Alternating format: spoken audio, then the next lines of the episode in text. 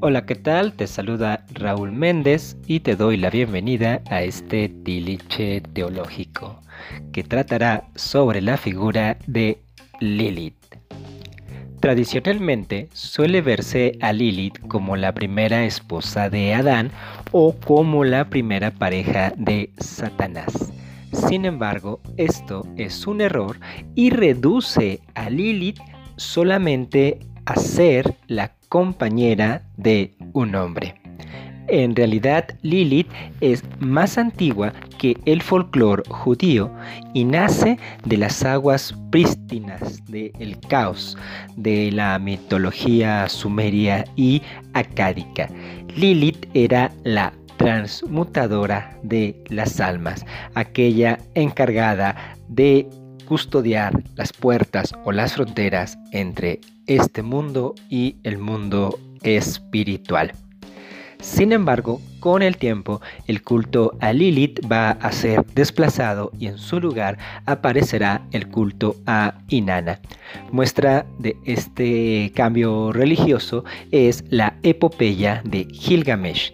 En esta narración mitológica, Lilith aparece como la serpiente que no tiene reposo y se encarga de custodiar un árbol que le pertenece a la diosa Inanna.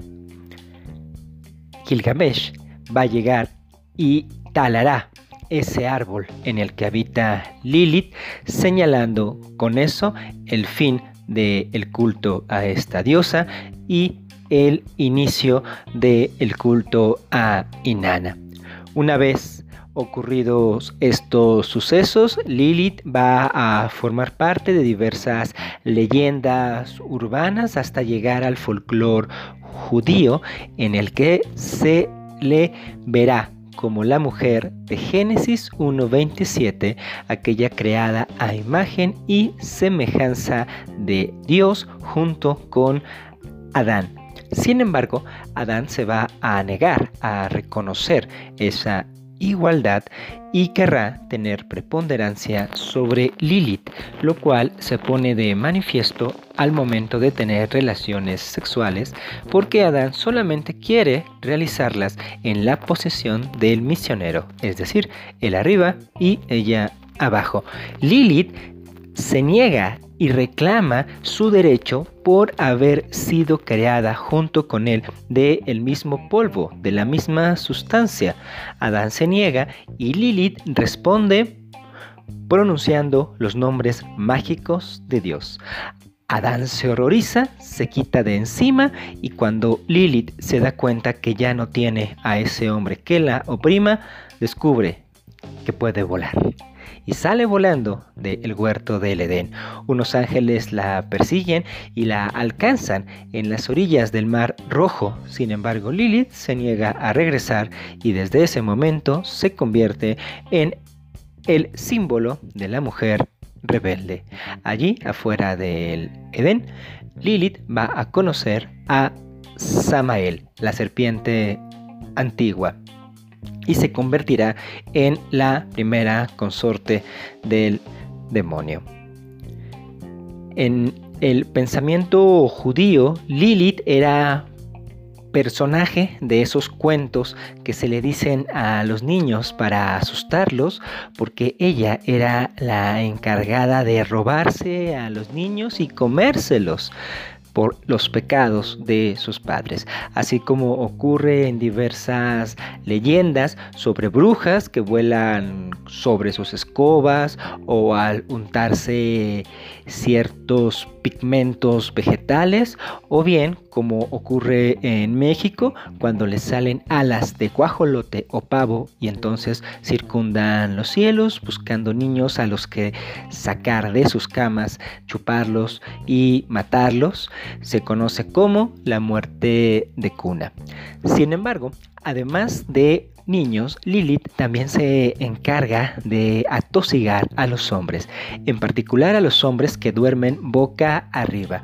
Michel Foucault, en su historia de la sexualidad, ha hablado sobre los peligros que representaba para los hombres dormir boca arriba porque era signo de pecado, ya que esta posición se relaciona con las poluciones nocturnas y con la masturbación. Lilith robaba el semen de estos hombres y quedaba embarazada y de esos embarazos nacen sus hijas, las Lilim, demonios que circundan la tierra.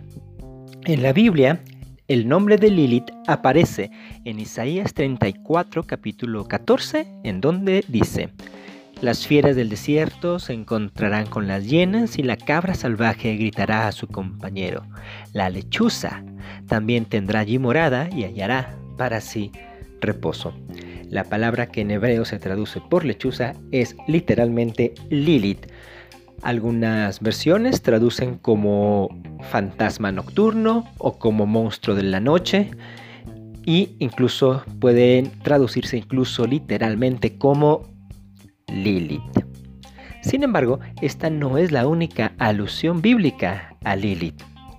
En el Zohar, este libro de mitología y folclore judío, Lilith es presentada como una ramera que se atavía y seduce a los incautos y los invita a su casa a tomar un vino con veneno de serpiente y así los asesina. Y sin duda entonces aquí esto nos remite a la prostituta de Proverbios capítulo 7, que también sale a las calles y se para en las esquinas llamando a los jóvenes y diciéndoles, venid, bebamos vinos de amor. Y sin embargo, el fin de estos hombres también es la muerte. Así es que la mujer prostituta de Proverbios 7 no es otra que Lilith. Además de con la serpiente, Lilith también se relaciona con el color rojo de la sangre menstrual, pues pese a que constantemente está teniendo Liliums, es decir, hijas suyas que son demonios, en realidad Lilith también pasa mucho tiempo sin embarazarse, lo que significa que es una mujer que ejerce y disfruta su sexualidad. Precisamente por este carácter autónomo y rebelde, Lilith ha formado recientemente parte en los diversos reconocimientos y visibilizaciones que movimientos feministas han hecho de figuras femeninas de la antigüedad. Y también Lilith es parte de diversos cultos de mujeres de hoy en día, por ejemplo en la Wicca. También encontramos a Lily de la industria del entretenimiento, como en series de Netflix, tales como Lucifer y Sabrina.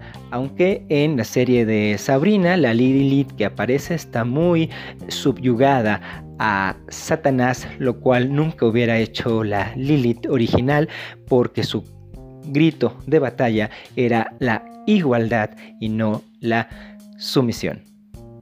Bien, pues esta es Lilith, la mujer rebelde, la mujer empoderada, la mujer que causa miedo a los hombres y a su cultura patriarcal, que es muy pertinente en estas épocas que estamos viviendo en donde cada vez más las mujeres están adquiriendo lugares de preponderancia social. Bienvenidos todos a la era de Lilith. Bien, pues espero que este tiliche te haya gustado. Si tienes algún tema del que quieras conversar, puedes eh, sugerirlo en la página de Facebook, mis tiliches teológicos o arroba teotiliches y allí podemos seguir conversando. Recuerda que mis tiliches son tus tiliches. Hasta luego.